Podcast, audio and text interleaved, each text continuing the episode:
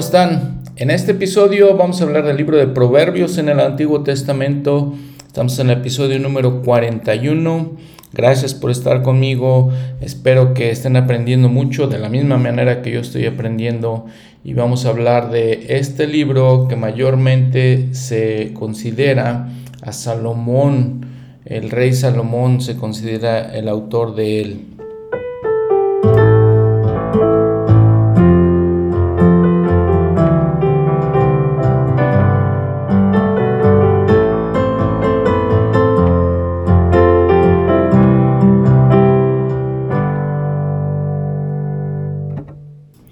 Bien, pues Salomón entonces les digo, se considera el autor de este libro. Todo esto relacionado realmente con el rey David y la importancia que él tenía, que él tiene en la historia del pueblo de Israel. Vimos en los episodios anteriores hablando de salmos que se atribuyen en su mayoría al rey David y cuando no son el rey David son de ciertos hombres que trabajaban para el rey el rey David tenía una especie de coro del tabernáculo. Entonces, por ejemplo, los hijos de Coré, Asaf, ellos eran parte de, ese coro, eran los músicos principales o este, cantantes principales y entonces ellos eh, hicieron algunos salmos. Ahora con Proverbios hablamos de su hijo del rey Salomón, el rey, perdón, del rey David, su hijo del rey David, quien es el rey Salomón. Muy bien, miren, eh, la palabra hebrea para proverbio se llama mashal o se dice mashal. Si hablamos de plural se dice mashalim y es, es la palabra hebrea. Significa algo como que tiene el poder para hacer, tiene poder sobre ciertas cosas. Lo que podemos decir es que posee la sabiduría para gobernar nuestra propia vida de una manera correcta. En español, la lengua española dice es, una sentencia, un adagio o un refrán. Pero eh, eh, de esta manera se, describen los, los, proverbios mismos. Vamos a ver, por ejemplo, en Proverbios del eh, capítulo 1, del 2 al 5, dice esto. Para conocer sabiduría y disciplina para entender palabras de entendimiento, para recibir instrucción de prudencia, justicia y juicio y equidad, para dar sagacidad a los ingenuos y a los jóvenes inteligencia y cordura. Oirá el sabio y aumentará su saber, y el entendido adquirirá consejo. Estos son los, proverbios de acuerdo a lo que el mismo libro nos dice, para tener todas esas cosas es la disciplina, para tener entendimiento, juicio, para hacer justicia, dice. Y para que tengamos eh, en general, les digo, eh, entendimiento. En el, por ejemplo, en el, en el capítulo 2, el versículo 6, dice, porque Jehová da la sabiduría y de su boca vienen el conocimiento y el entendimiento.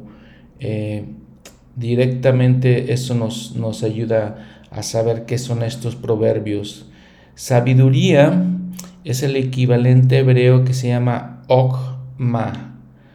H al, al principio, H al final, okma. Y H después de la K. O sea, H-O-K-H-M-A-H, que significa algo como una antigua raíz, como que es firme, como es algo fijo, ¿no? Eh, eso es lo que, lo que entendemos por eh, sabiduría. Por ejemplo, también en, en eh, Proverbios 4, versículos 7 al 9, sabiduría ante todo, adquiere sabiduría. Y con todo lo que adquieras, adquiere entendimiento, exáltala y ella te levantará. Ella te honrará cuando tú la hayas abrazado. Adorno de gracia dará tu cabeza corona de hermosura te entregará. Sabiduría. Ante todo, adquiere sabiduría. Muy, interesante lo que, dicen, lo que dicen estos proverbios.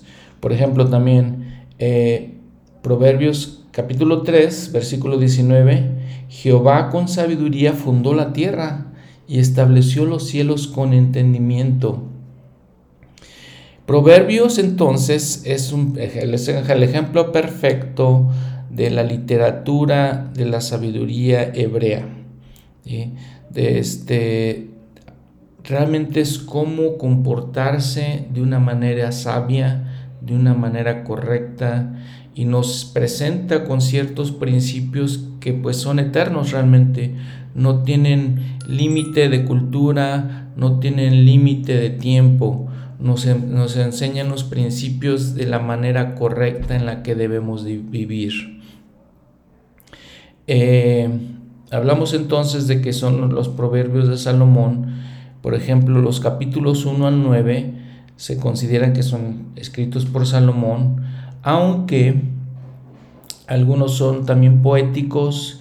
Eh, por ejemplo, el, capítulo 30 es las palabras de Agur, el capítulo 31 las palabras del rey Lemuel, eh, algunos de los otros hombres como los hombres del rey Ezequías de, de Judá los copiaron, fueron transmitidos por medio de ellos también. Ahora, vean, la palabra mashal, que es hebrea, es una categoría más amplia de cuando nosotros decimos proverbios en español.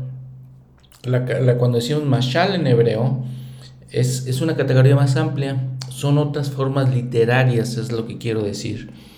Por ejemplo, puede significar que representa, que se compara, que es como alguna cosa. Entonces muchos proverbios lo que contienen son comparaciones o nos dan contrastes de ciertas cosas que son iguales y ciertas cosas que no son iguales. Entonces un, un proverbio que es típico es el que es el, opuesto. ¿sí? Entonces usualmente usa una palabra que es como contrastante. Por ejemplo, vamos a ver estos ejemplos. Proverbios 10.1 el hijo sabio alegra al padre y luego usa el contraste, pero el contraste, en contraste a eso, el hijo necio es la tristeza de su madre. Les digo, ese es el contraste que hace. Por ejemplo, en versículo, en el capítulo 12, versículo 4, la mujer virtuosa es corona de su marido, pero la que lo avergüenza es como podredumbre en sus huesos. Entonces ahí es el contraste, habla de una mujer virtuosa como es una bendición para el marido, pero la que no lo es, es el, contraste eh, completamente de, eso. Por ejemplo, ahí mismo en el capítulo 12, en el versículo 15, el camino del necio es recto ante sus propios ojos, pero el que escucha el consejo es sabio. Y así hay varios ejemplos. Eh, capítulo 13, versículo 24. El que no aplica el castigo aborrece a su hijo, pero el que le ama le corrige oportunamente. Vean los contrastes, ¿eh? interesante que, y, la, enseñanza que nos dan, la sabiduría que tienen, tienen todos los, estos proverbios. Entonces, les digo, es una forma literaria que, que, no alcanzamos a entender muy bien cuando decimos en español nada más un proverbio cuando les decía ese adagio o refrán que al que se refiere el, diccionario de la Real Academia Española. Eh, otro, por ejemplo, Proverbios 14, versículo 34, la justicia engrandece a la nación, pero el pecado es afrenta de los pueblos. Y les digo, así, así hay varios que son comparativos o sintéticos se les llama. Dice la segunda parte, la segunda frase complementa o agrega a la primera. Entonces, esa es otra manera en que los proverbios se, expresan. Por ejemplo, vamos a ver este proverbio en capítulo 3, versículos 11 y 12. Entonces, la primera idea dice el 11, no rechaces, hijo mío, la disciplina de Jehová. No rechaces, hijo mío, la disciplina de Jehová, ni te canses de su corrección y luego el versículo 12 agrega información para profundizar la idea. Porque Jehová corrige al que ama, como el Padre al Hijo a quien quiere. Entonces la disciplina viene de Jehová, no la rechacemos, no nos cansemos de su corrección, porque Jehová el Señor corrige a aquellas personas que Él ama. Entonces les digo, ahí son las dos ideas. una sigue a la otra para agregar este, más información, agregar alguno más pensamiento como un complemento. A ver, vamos a ver por ejemplo el capítulo 8, perdón, el capítulo 9, versículo 8. No reprendas al escarnecedor para que no te aborrezca, reprende al sabio y te amará. Entonces son las, les digo, son ideas que, se agregan. Eh, capítulo 11, versículo 22. Dice, como zarcillo de oro en el hocico de un cerdo es la mujer hermosa y apartada de razón. Interesante, ¿no? Lo que dice aquí.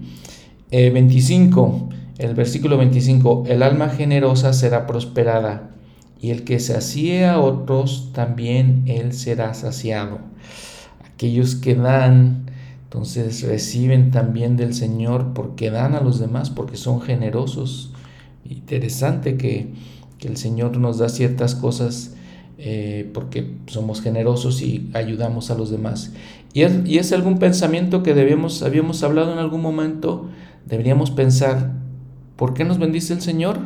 Tal vez lo que estamos pensando no porque seamos muy buenos para hacer negocios o que seamos muy buenos para ganar dinero, tal vez lo que está haciendo el Señor es bendecirnos para que nosotros también podamos ayudar a otros y compartirles nuestras bendiciones.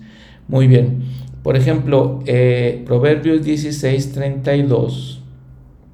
Mejor es el que tarda en airarse que el poderoso, y el que se enseñorea de su espíritu que el que toma una ciudad. Vean la sabiduría aquí, la sabiduría de controlar nuestros, nuestros temperamentos. Entonces el que tarda en airarse, el que controla su temperamento, el que controla sus sentimientos, sus emociones, su enojo, es más que el poderoso. Y más es más que eso, ¿sí? el que se enseñorea de su espíritu, controla otra vez sus emociones, controla su espíritu, controla su lengua, sus pensamientos, es más poderoso que el que toma una ciudad. Entonces les digo, son comparativos. La segunda frase complementa o agrega un pensamiento a la primera frase, agrega significado a la primera. Y así este, hay, muchos así. Por ejemplo, uno muy conocido, ¿sí? El eh, capítulo 22, versículo 6, instruye al niño en su camino y aun cuando fuere viejo, fuere viejo no se apartará de él. Es eh, proverbio muy conocido. Entonces hay que instruir a los hijos y cuando, cuando fueren viejos, en que fueran viejos, no se apartarán del camino del Señor. Vamos a ver, por ejemplo, 25 y 25, 25, capítulo 25, versículo 25. Como el agua fría al alma sedienta, así son las buenas nuevas de lejanas tierras. 26.11. Como, como perro que vuelva su vómito, así es el necio que repite su necedad. Y, muy interesantes, interesantes. Otra cosa, otra manera en que este, se expresan estos proverbios, se expresan como adagios, es lo que les comentaba. Entonces, ¿qué es un adagio exactamente? Es una sentencia breve y la mayoría de las veces moral es una sentencia breve y moral. Entonces es como un refrán, tal vez es lo que podemos decir. Entonces esa es otra manera en la que se, expresan eh, los proverbios, son máximas, son axiomas, todo eso. Por ejemplo, si vemos el versículo, el capítulo 13, vamos a ver el versículo 10, eh, 13.10 dice, ciertamente la soberbia producirá contienda, pero con los bien aconsejados está la sabiduría. Entonces podemos nada más tomar eso, ciertamente la soberbia producirá contienda, el orgullo producirá contienda. Por ejemplo, en el, en el versículo 15, el buen entendimiento da gracia, pero el camino de los transgresores es duro. Ahí se dan los contrastes, pero si ven nada más el adagio, el buen entendimiento da gracia, ese es el adagio, ese es el, ese es el refrán. Entonces nada más los podemos tomar desde, desde ese punto. Por ejemplo, Proverbios 15:33, el que tiene en poco la disciplina menosprecia su alma. Toda la sabiduría que está en, estos, en todos estos axiomas, en todos estos adagios. Eh, no podemos decir que realmente este libro tenga un tema específico. Algunas veces nos habla, por ejemplo, de la impureza moral de las mujeres, de lo, de lo peligroso que es eso.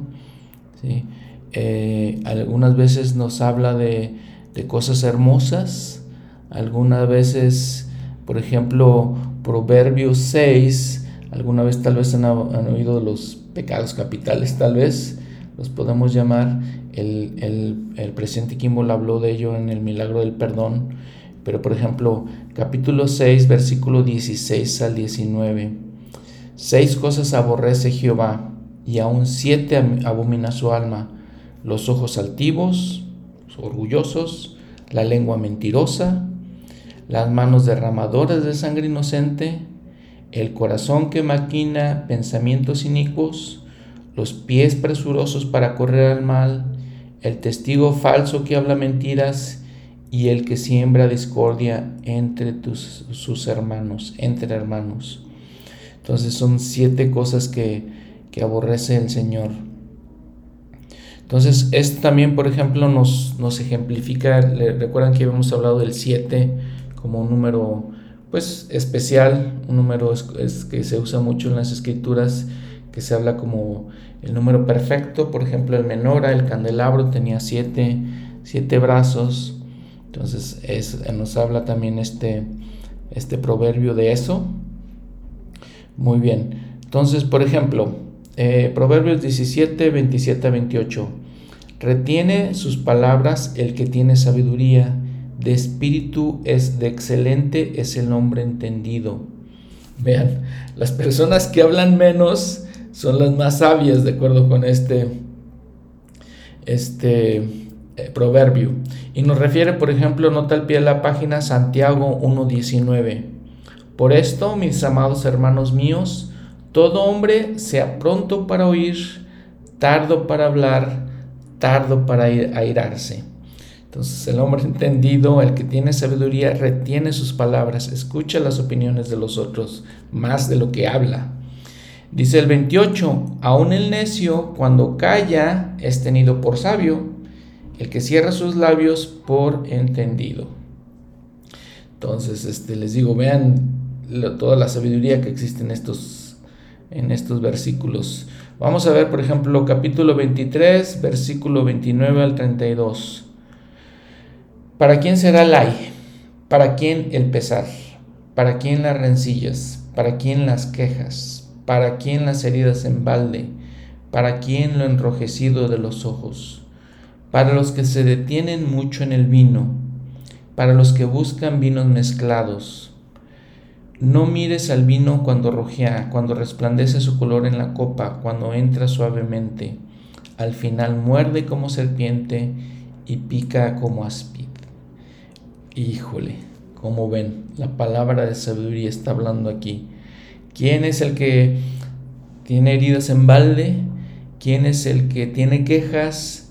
¿A quién se le enrojece los ojos? ¿Quién tiene los problemas? Dice. ¿Para quién será el ay? ¿Quién tiene problemas? Aquellos que se detienen mucho en el vino. entonces, eh, la palabra de sabiduría importante nos dice que, que no pongamos tanta atención en, en el vino, este, al final dice que lo compara con una serpiente, dice, muerde como serpiente, pica como áspid, que es una serpiente también. Entonces, una víbora, podemos decir, básicamente, muy bien. Entonces, por ejemplo, ven el, el, el proverbio número 31, capítulo número 31, Vamos a leer del versículo 10 al 31. Es otro muy conocido también. Mujer virtuosa, pregunta, ¿quién la hallará? Porque su valor sobrepasa grandemente al de las piedras preciosas. El corazón de su marido está en ella confiado y no carecerá de ganancias. Le da a ella bien y no mal todos los días de su vida. Busca lana y lino y con voluntad trabaja con sus manos. Es como nave de mercader que trae su pan desde lejos. Se levanta siendo aún de noche y da comida a su familia y tarea a sus criadas. Considera un campo y lo compra. Planta viño del fruto de sus manos, ciñe de fuerza sus lomos y fortalece sus brazos. Ve que va bien su ganancia, su lámpara no se apaga de noche. Aplica sus manos a la rueca y sus dedos toman el uso. Extiende su mano al pobre y tiende sus manos al menesteroso. No teme por su familia cuando nieva, porque toda su familia está vestida de ropas dobles.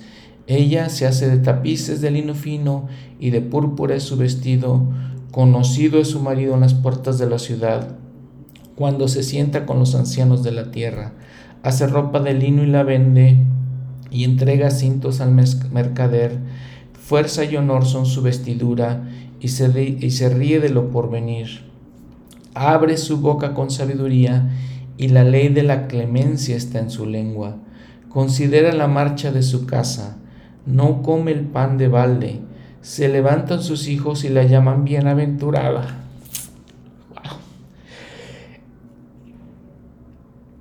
Y su marido también la alaba. Muchas mujeres han hecho el bien, mas tú la sobrepasas a todas. Engañosa es la gracia y vana la hermosura. La mujer que teme a Jehová, esa será alabada. Dale del fruto de sus manos y alábenla en las puertas sus hechos. Impresionante de verdad este eh, hermoso proverbio. Pero vean las cualidades que, que describe en una mujer virtuosa, como es una bendición para su esposo, es una bendición para sus hijos, trabaja junto con su esposo, lo que está diciendo el proverbio, trabaja para ganar también el pan, para ayudar a su esposo, cuida, se levanta temprano, se acuesta tarde, cuida de su, hogar, extiende su mano, bendice y ayuda, sirve además de todo. Eh, hace muchas cosas, dice, hace muchas este, manualidades y, y, les digo, interesante que rompen el concepto que tenemos de una mujer porque dice que trabaja para, para venderle al mercader. O sea, aparte de todo eso, trabaja, se preocupa por su familia, dice, cuando nieva, para que porque su familia está perfectamente protegida, y entonces sus hijos y su marido la alaban. ¿Sí? Dice, engañosa es la gracia, vana la hermosura. La mujer que teme a Jehová, esa será alabada. Esa es la mujer importante, la que teme a Dios, independientemente de, de hermosa o no hermosa, la que teme a Dios. Esa es la, esa es la, que, la que será alabada en muchas maneras. Entonces esta, este proverbio describe pues, a la mujer ideal, los, todos los atributos de una mujer virtuosa. En una cápsula cultural aquí, este, este proverbio se le conoce como un acróstico alfabético significa que cada uno de estos versos, que son 22 versos, comienza con una letra del alfabeto hebreo. El alfabeto hebreo tenía 22 letras, cada uno de estos versículos comienza con una letra de ellas, de ellos, y van en orden este, progresivo. Es como si decimos en español, A empieza el primer versículo, luego con la B, el siguiente versículo, luego con la C, el siguiente versículo. Entonces se llama algo acróstico y así es la manera que está escrito, es un perfecto alfabeto acróstico. En una cápsula aquí cultural, estos versículos son 22 versículos, cada uno de ellos empieza con una letra del alfabeto hebreo, por lo tanto el alfabeto hebreo tiene 22 letras y entonces cada uno, les digo, estos versículos empieza con una letra y va en orden secuente. Entonces, por si lo dijéramos en español, el primer versículo empezaría con la A, el segundo versículo empezaría con la B, el tercer versículo empezaría con la C. Eso se llama una composición poética acróstica.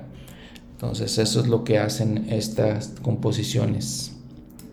Otra cosa de los que lo que hacen los proverbios es que algunas veces contienen advertencias que son directas, eh, francas hacia nosotros.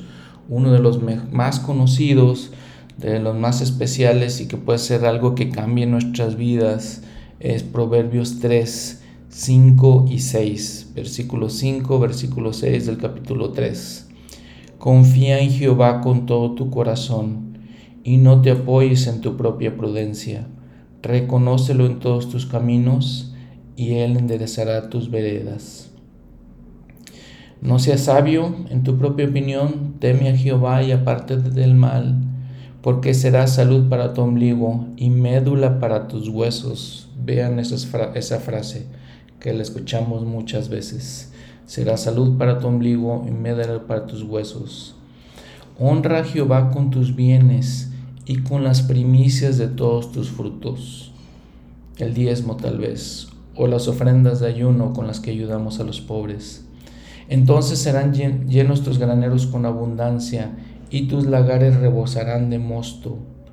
No rechaces, hijo mío, la disciplina de Jehová, ni te canses de su corrección, porque Jehová corrige al que ama, como el Padre al Hijo quien quiere. Habíamos leído ya estos versículos, el 11 y el 12. Eh, esa es una de las partes más, de los versículos más reconocidos en estos proverbios, el que confiemos en Dios, no nos apoyemos en nuestra propia prudencia.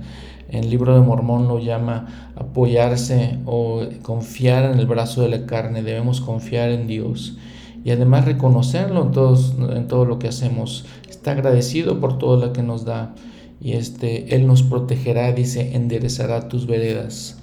Eh, especial estos consejos que entendemos, estos eh, consejos proverbiales que, nos da la sabiduría, que nos dan estas cosas. Bueno, déjenme les, les platico algunos comentarios de los profetas. Por ejemplo, este, con respecto a algunos de los proverbios que, que leímos. Por ejemplo, en el versículo 1, perdón, capítulo 1, versículo 7 el principio de la sabiduría es el temor de Jehová.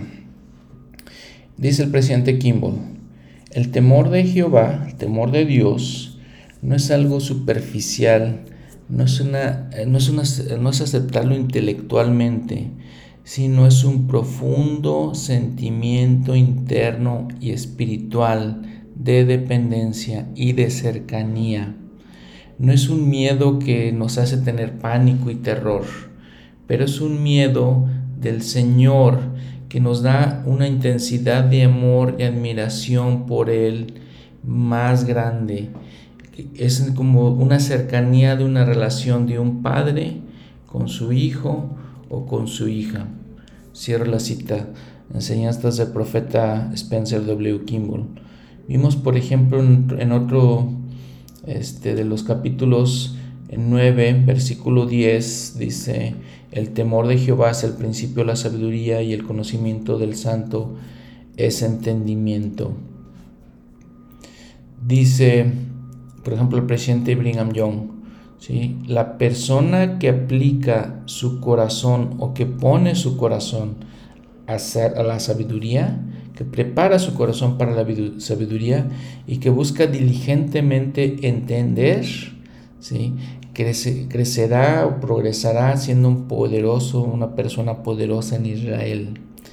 Dejemos que la sabiduría entre en nuestros corazones y que nos dé abundante cosecha. Esto es más eh, eh, y más importante, más valioso que todo el oro, toda la plata o las riquezas de la tierra. Dejemos que la sabiduría crezca en nuestros corazones y que la cultivemos. Todos los, todas las empresas por las cuales, todas las maneras por las cuales obtenemos sabiduría, por, los, por ejemplo, de, los mejores libros, que entonces estemos abiertos a, esas, a esa sabiduría, que podamos constantemente practicar y hacer lo bueno de palabra y obra y reconocer que Dios es Dios que debemos mantener, ser estrictos en mantener sus leyes, aprender de su misericordia. Cierro la cita del presidente Brigham Young. Muy bien, por ejemplo, en el Proverbio 3.5, que lo que habíamos leído, ¿sí? que decía, este, confía, en, confía en Jehová con todo tu corazón, lo que acabamos de leer eh, como uno de los más eh, reconocidos, más eh, famosos proverbios. Dice el Elder Ballard, nosotros los mortales tenemos una vista limitada de la vida desde la perspectiva eterna. Pero si conocemos y entendemos el plan de nuestro Padre Celestial, nos damos cuenta que lidiar con la adversidad es una de las principales maneras en las que somos probados. Nuestra fe en nuestro Padre Celestial y su amado Hijo Jesucristo es la fuente de fortaleza interna, interior.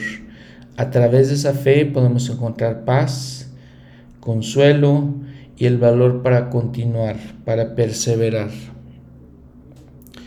La fe crece después de que encontremos significado a la vida, a todo lo que hacemos. ¿sí? Nos puede dar otra vez consuelo al tener, eh, enfrentar eh, adversidad, la fuerza en tiempos de tribulación y la paz cuando tenemos razón para dudar o estar en angustia, dijo el Elder Ballard. Entonces, el Elder Scott también dice, debemos ejercitar la fe en, Jesucristo, confiar en Él, confiar en todo lo que, lo, que, lo que hagamos, confiar en sus eternos designios para nosotros. Eh, el presidente Monson también habló de esto, de lo importante de todas estas cosas. Muy bien. En otro proverbio muy importante, muy conocido, eh, dice el capítulo 15, versículo 1, la blanda respuesta quita la ira, más la palabra áspera hace sufrir el furor. Y otra vez vemos esos contrastes de lo que significa hacer, tener blanda respuesta con lo que significa la palabra áspera. Los profetas nos han advertido contra esto, que controlemos la ira, que hablemos con, con respeto, con ternura, con amor, para que no, no haya eh, otro tipo de problemas. El presidente Hinckley habla de, la tragedia que eh, leí una, una, carta hace ya unos algunos años en donde dice eh, habla de la crueldad eh, en el hogar, realmente. Y dice, a los hombres que estén dentro del alcance del sonido de mi voz, yo les digo, si son culpables de un comportamiento de desprecio a su esposa, si están dispuestos a dictar y ejercitar autoridad sobre ella, si son egoístas y son brutales en sus acciones en, en el hogar, entonces paren, arrepiéntanse, arrepiéntanse ahora, mientras tienen la oportunidad de así hacerlo.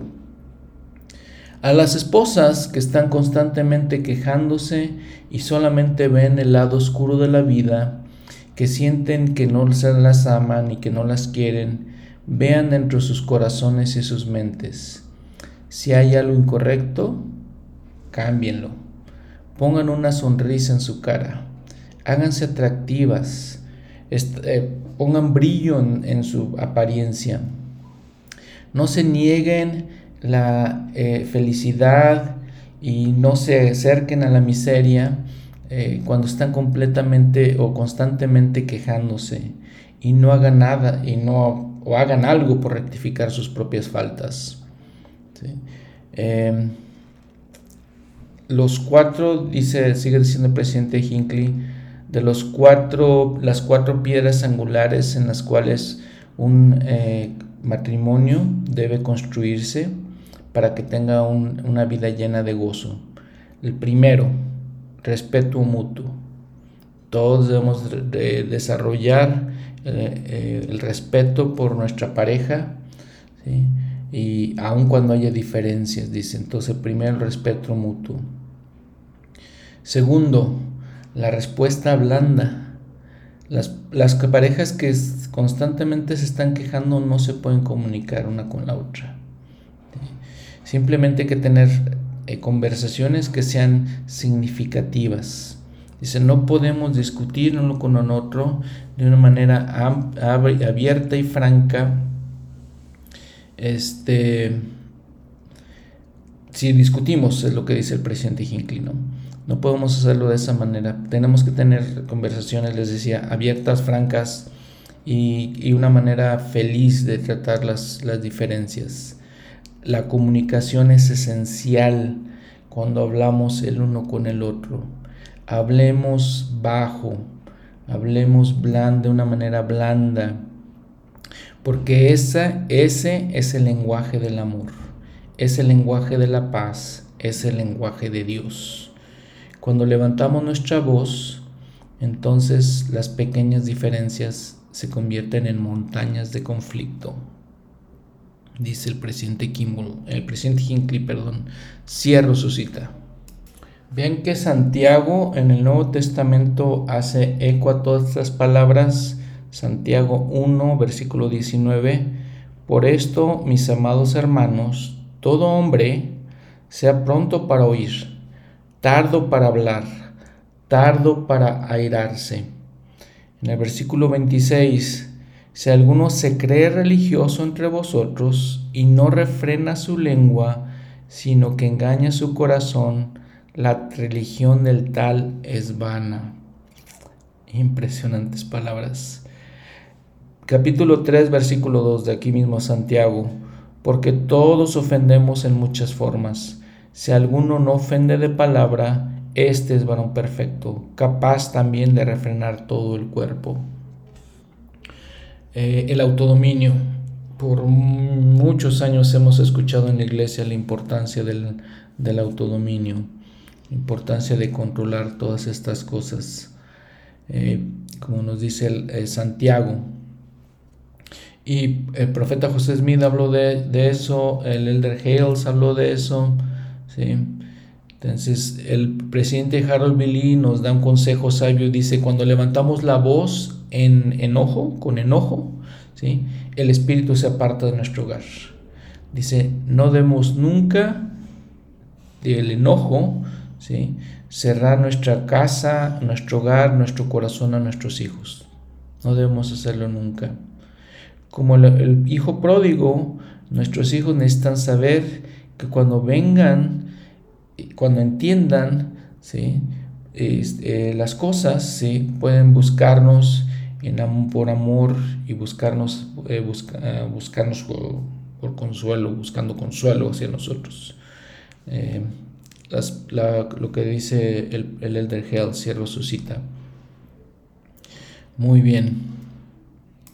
Hablando del mismo tema, en Proverbios 13:10 dice, ciertamente la soberbia producirá contienda, pero con los bien aconsejados está la sabiduría. Dice el presidente Nelson, dice, más que nada, la, contención comienza con un individuo, ¿sí? Porque a veces contendemos con uno con el otro por quién está bien o quién está mal. Esta contención infecta a los vecinos y luego a las naciones, y entonces la obra del adversario eh, crece y es en oposición a la obra de Dios. Eh, la contención, el orgullo. Y dice, por ejemplo, también en, en Proverbios 16, 18, ¿sí? antes que el del quebranto va la soberbia y antes de la caída la altivez de espíritu. Vean, entonces, cuando nosotros caemos, cuando tal vez pecamos, cuando nos alejamos de la iglesia, antes de todo eso, antes de esa caída, de esa caída está la altivez de espíritu, el orgullo. Antes de ese quebranto es la soberbia. ¿sí? Y todos tenemos eh, esas tendencias. Al contrario, en, opuestamente dice, por ejemplo, el versículo 17 del capítulo 17, en todo tiempo ama el amigo y el hermano nace para el tiempo de angustia importante que aquello cuando tenemos, cuando estamos en adversidad, cuando tenemos problemas, los que nos ayudan son nuestros verdaderos amigos. Los que nos ayudan son los, los verdaderos eh, hermanos. Eh, seamos hermanos de la gente, hermanos, hermanas de la gente, ayudemos en las angustias, en lugar de pensar, esto te está pasando porque hiciste esto mal. No seamos como los eh, amigos de Job que inmediatamente este, empezaron a criticarlo, seamos amigos, este, para hermanos a esta, estas personas. El presidente, el profeta José Smith dijo, la amistad es uno de los eh, eh, principios fundamentales más importantes del mormonismo. Está diseñada para revolucionar y civilizar al mundo y la causa de guerras y contenciones cesarán y los hombres se volverán amigos y hermanos. ¿Sí? Amistad es como el hermano Turley, que en su herrería, donde hacía hierro, ¿sí? se, unificaba a su familia por, su, por medio de su influencia feliz. Entonces, eso, la amistad, la amistad de las cosas más importantes, dice el, profeta José Smith, de nuestra religión. Es un principio fundamental. Recuerdo cuando decía también que como, como a pesar de todo lo que él sufrió, de toda la persecución, de toda la adversidad que sufrió, lo que pacificaba, ayudaba, consolaba su alma era el tener un buen amigo. El presidente David McKay dice, los, los buenos amigos, verdaderos amigos, enriquecen la vida. ¿sí? Si, tienen que ser amigos, eh, si tienen que tener amigos, nos dice, sean uno, sean un amigo. Entonces, importante. Muy bien. Muy bien, el otro libro que tenemos que estudiar para este episodio, para este capítulo del manual Ven Sígueme es Eclesiastés. Eclesiastés viene de una palabra que es Coelet en hebreo. La raíz de esa palabra es Kaal con H, K-A-H-A-L, que significa algo así como recopilar, este, recolectar, ensamblar. Y por entonces se, refiere, parece aparentemente, a alguna persona que lo que hacía era eso, recoger, recopilar, que era el predicador, ahí lo pueden ver en su libro Eclesiastes el predicador.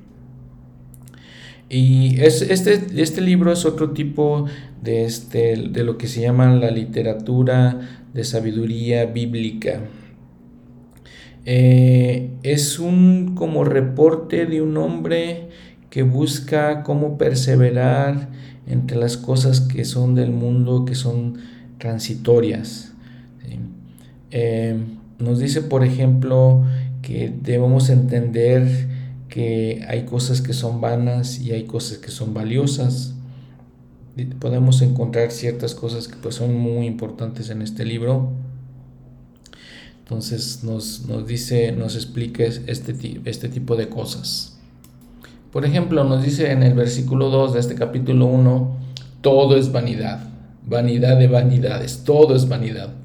¿Qué provecho tiene el hombre de todo su trabajo con que se afana debajo del sol? Generación van, generaciones vienen, la tierra siempre permanece, sale el sol, se pone el sol, ¿sí? el viento va y el viento regresa, los ríos todo se llena. Sin embargo, el los esfuerzos de los hombres pues son de alguna manera vanos. No hay memoria, dice en el versículo 11, de lo que precedió, ni tampoco habrá memoria de lo que sucederá entre los que, entre los que serán después. Dice, por ejemplo, yo el predicador fui rey sobre Israel en Jerusalén, y di mi corazón a inquirir y a buscar con sabiduría sobre todo lo que se hace debajo del cielo este penoso trabajo ha dado Dios a los hijos de los hombres para que se ocupen en él. Sí, entonces vemos que está hablando de que las cosas son vanas. Cuando no pensamos en las cosas de Dios, pensamos en lo que es este mundo, las cosas de este mundo, pues ponemos nuestro corazón en las cosas vanas. Lo que tendríamos que entender en Eclesiastés es que tener la perspectiva, ¿sí? El tema en general es que la vida, la mortalidad está llena de eventos, de posesiones, y que todos, todas estas cosas al final de cuentas pues son vanas. Llegan, se van, ¿sí? es una vez ese significado. Entonces, por ejemplo, la palabra vanidad y vanas, eh, vanidades los, aparecen como 37 veces, por ejemplo, bajo el sol, que estamos hablando como mortalidad, aparece 29 veces. Y a veces podemos pensar que este libro está lleno un poco de pesimismo, pero bueno, es la manera en que este hombre, el predicador, lo veía. No sabemos quién es. Probablemente podemos pensar que es el hijo de, dice que es hijo de David, entonces podemos pensar tal vez Salomón. No sabemos quién es. Es lo que es lo que entendemos. Eh, una, una, cosa que probablemente nos ayuda a entenderlo un poquito es lo que dijo el Señor en Lucas 12:15. Dice, mirad y guardaos de toda avaricia, porque la vida del hombre no consiste en la abundancia de los bienes que posee.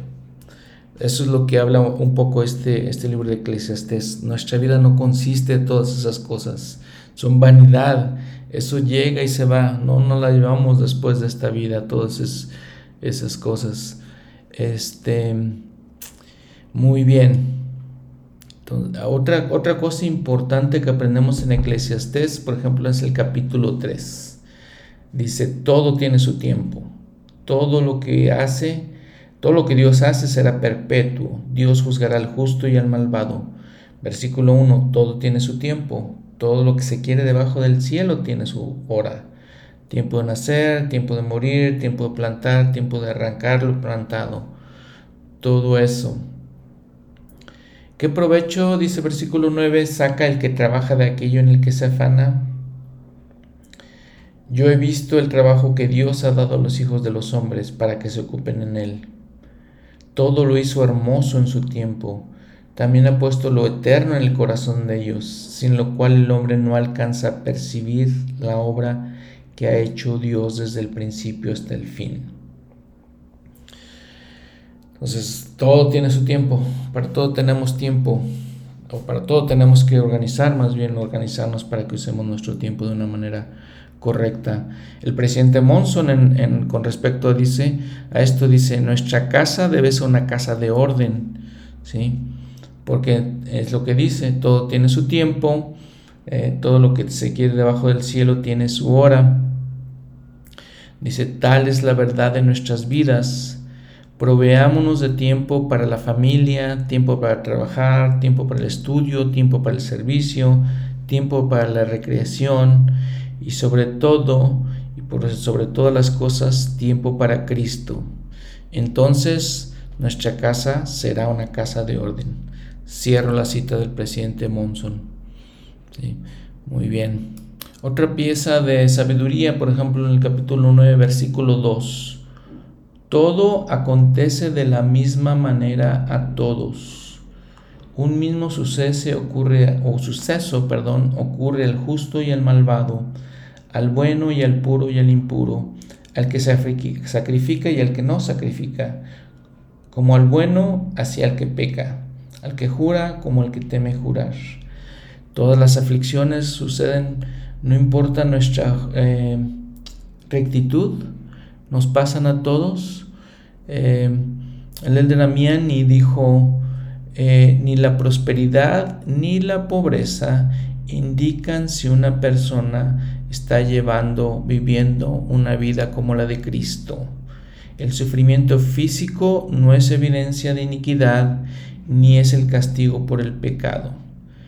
¿Cuáles entonces son las recompensas de servir al Señor? El, Evangelio de Jesucristo no promete nada, no promete que seamos libres de tribulación, pero fortalece nuestro espíritu de manera que podamos aceptar la adversidad y enfrentarla cuando llegue. La casa fundada sobre la roca no caerá cuando vengan los vientos fuertes o la lluvia. Entonces este mensaje dice que nos todo lo, las tribulaciones y problemas, problemas nos acontecen a todos, al justo, al malvado, al bueno, al impuro, al, este, al que peca, así como al que no peca. Esa es este, una cosa importante que, en la que debemos reflexionar. Muy bien. De la misma manera dice el versículo 11, capítulo 9, versículo 11, me volví y vi debajo del sol que no es de los ligeros la carrera, ni la batalla de los fuertes, ni aun de los sabios el pan, ni de los prudentes las riquezas. ni de los entendidos el favor, sino que tiempo y ocasión acontecen a todos. Eh, todos tenemos que pasar por ciertas dificultades, problemas y adversidades. Y no es que seamos más fuertes, no es que seamos más rápidos. Dice el, el Elder Cowley, dice la perseverancia, la tenacidad es el logro, es el gran logro. Dice el Elder Ashton, ¿qué se requiere para perseverar en esta carrera por la vida eterna? Para volvernos un campeón.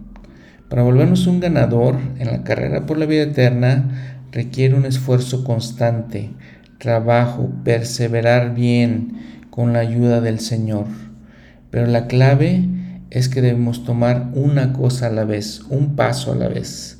El ingrediente que es esencial para aprender a perseverar es el esfuerzo constante.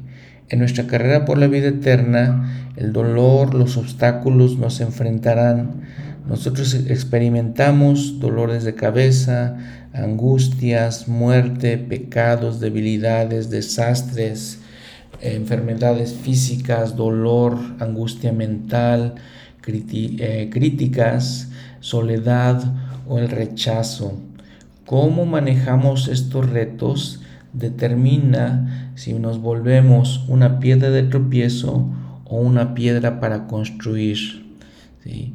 Los, aquellos que son valientes en estos retos son los que progresan y se desarrollan. Cierro la cita del de Ashton. Muy bien, otro versículo en el capítulo 11, versículo 1, es algo que este, algunas de las autoridades la llaman la, ley del boomerang. Lo que va, nos, eh, lo que lanzamos, se nos regresa a nosotros. Dice, echa tu pan sobre las aguas porque después de muchos días la lo hallarás. ¿Sí? Entonces lo que se va se regresa a nosotros. Algo de lo que dijo el Señor en Mateo 7:12, con la regla de oro. Así que todas las cosas que queráis que los hombres hagan con vosotros, así también haced vosotros con ellos, porque esta es la ley y los profetas. Eh, personalmente creo que es una de las cosas más importantes que el Señor dijo, no más importantes, pero tal vez más valiosas, la, ley de, oro, ¿no? La regla de oro. ¿sí? Por ejemplo, también en, este, en Alma 41.15, eh, Alma que está regañando a su hijo, le dice a su hijo Corientón, porque lo que de ti salga volverá otra vez a ti y te será restituido. Por tanto, la palabra restauración condena al pecador más plenamente y en nada lo justifica.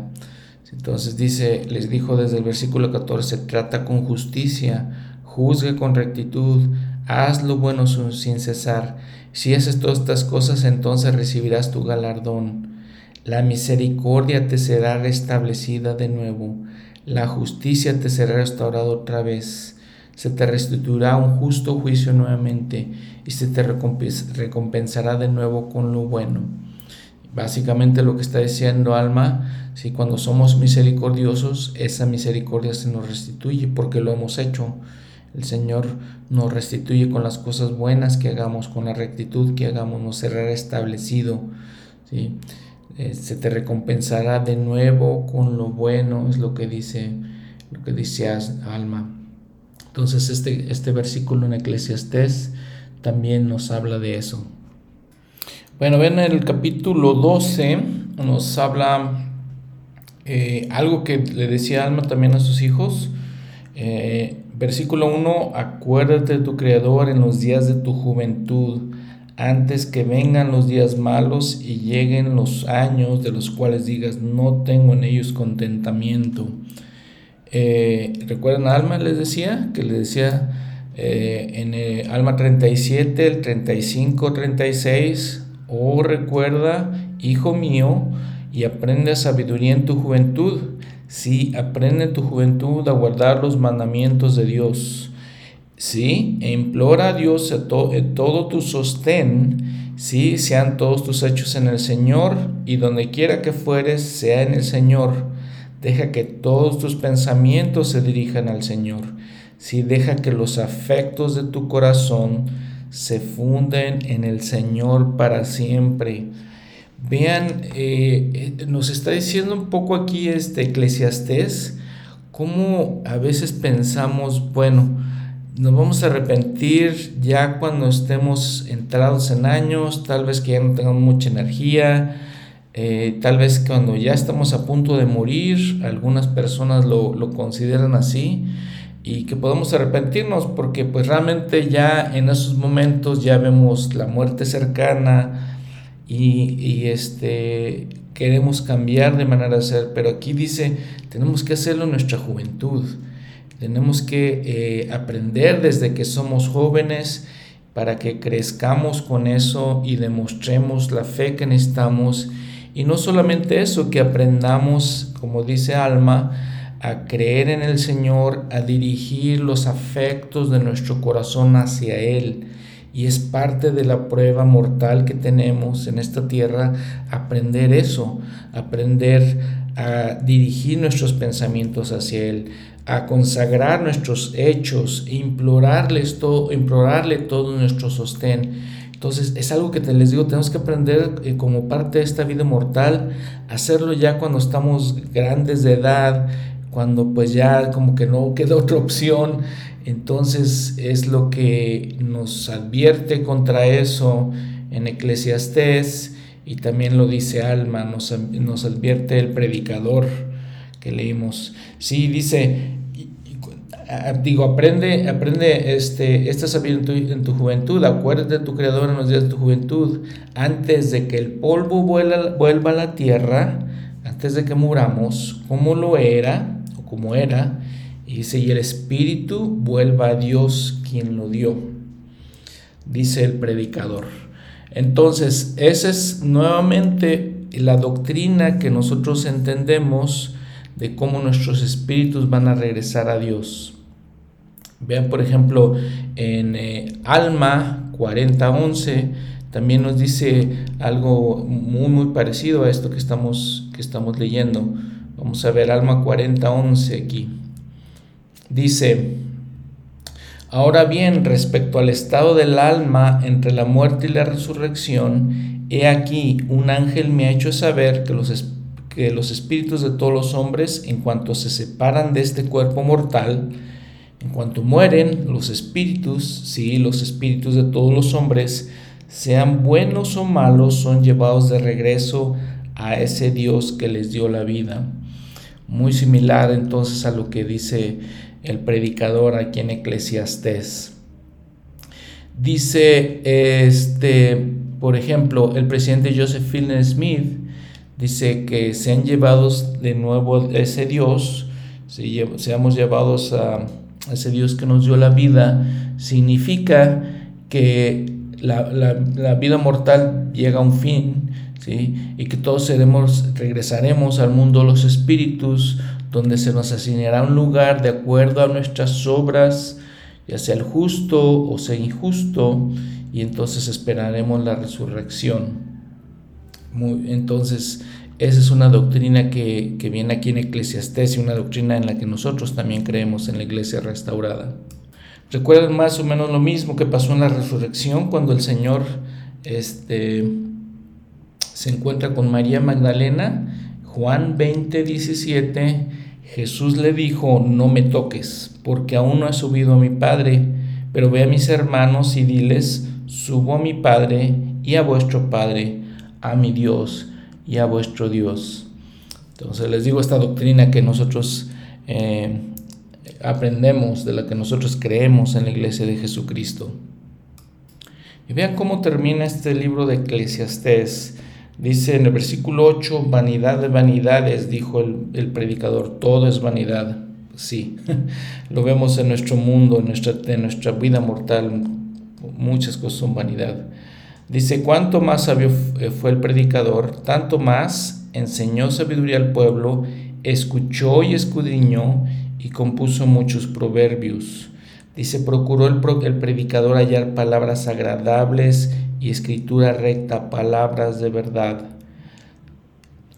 Dice en el versículo 13, Y todo el propósito de todo esto que hemos estado estudiando, que leemos aquí en el Antiguo Testamento, dice versículo 13, el fin de todo este asunto que has oído es este. Este es el propósito de todo, el fin de todo.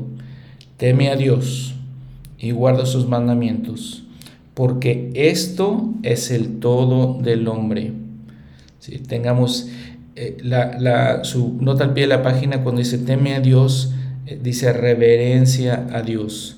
Ese es el todo, ese es el deber de nosotros como hombres y este es el propósito de la vida, de temerlo.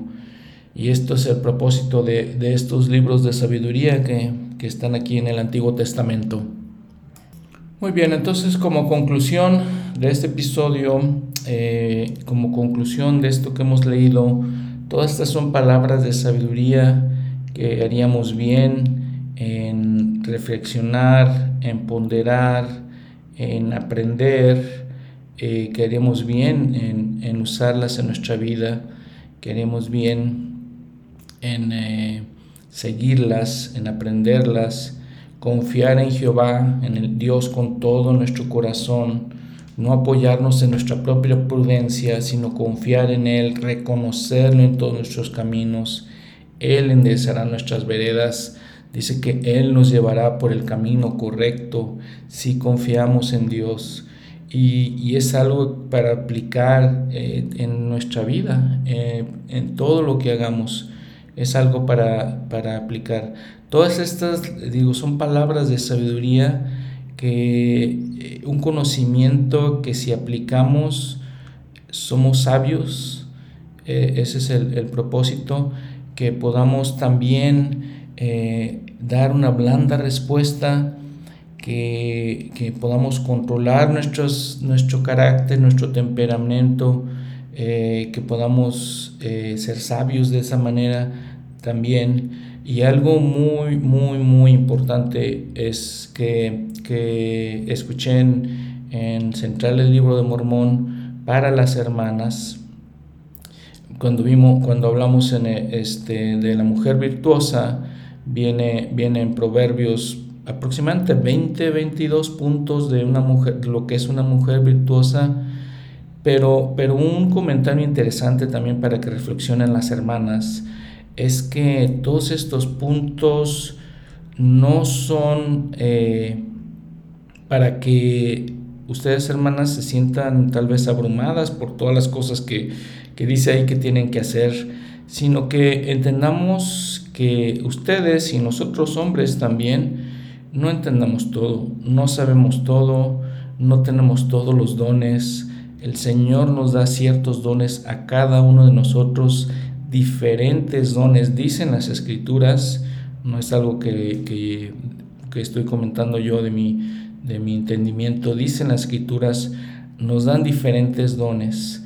¿Cuáles son los dones de cada uno de ustedes?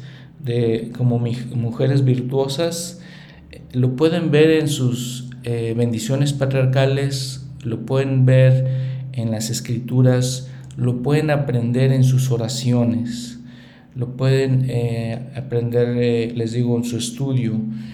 todo eso, aprendan los dones que tienen y, no creo que sea sabio pensar que, que, ustedes, ni ninguno de nosotros, les digo, tenemos todos los dones. Entonces, todos los dones que dice eh, Proverbios, en cuanto a lo que es una mujer virtuosa, eh, no son todos para, para, todas o para cada una de las mujeres. Simplemente son em, un estándar pero no los vamos a tener todos, no los van ustedes a tener todos, no se abrumen por eso, sino tienen que aprender, les digo, qué talentos tienen, qué dones tienen, y porque todos tenemos algunos dones eh, de, esos que se mencionan aquí. Importante, muy importante que ustedes hermanas entiendan, que nosotros también entendamos que no hay mujer que tenga todos esos dones. Y como dice Proverbios 22, 17, inclina tu oído y oye las palabras de los sabios. Escuchemos las palabras de estos hombres inspirados por Dios, eh, hombres sabios. Dice, y aplica tu corazón a mi conocimiento. Si recuerdan eh, en el episodio donde hablamos de cómo leer las escrituras, de lo que nos recomienda leer Bednar, de entender con las cosas con nuestro corazón, de cómo el Espíritu del Señor, cuando escuchamos, ponemos atención, meditamos, reflexionamos, lleva las cosas de nuestra mente, de nuestro entendimiento y conocimiento a nuestro corazón para que podamos aplicarlas en nuestras vidas. Entonces es algo que, que, debemos constantemente recordar. Mi deseo es que todos y cada uno de nosotros podamos ser sabios, podamos ser gente entendida, eh, que podamos eh, encontrar en todo este conocimiento una aplicación para que podamos eh, convertirnos en unas personas llenas de sabiduría. El temor de Jehová es el principio de la sabiduría y el conocimiento del santo es entendimiento. Que lo hagamos así, que todos podamos llegar a este, este punto de ser personas sabias. Gracias por escucharme, que tengan una buena semana, nos vemos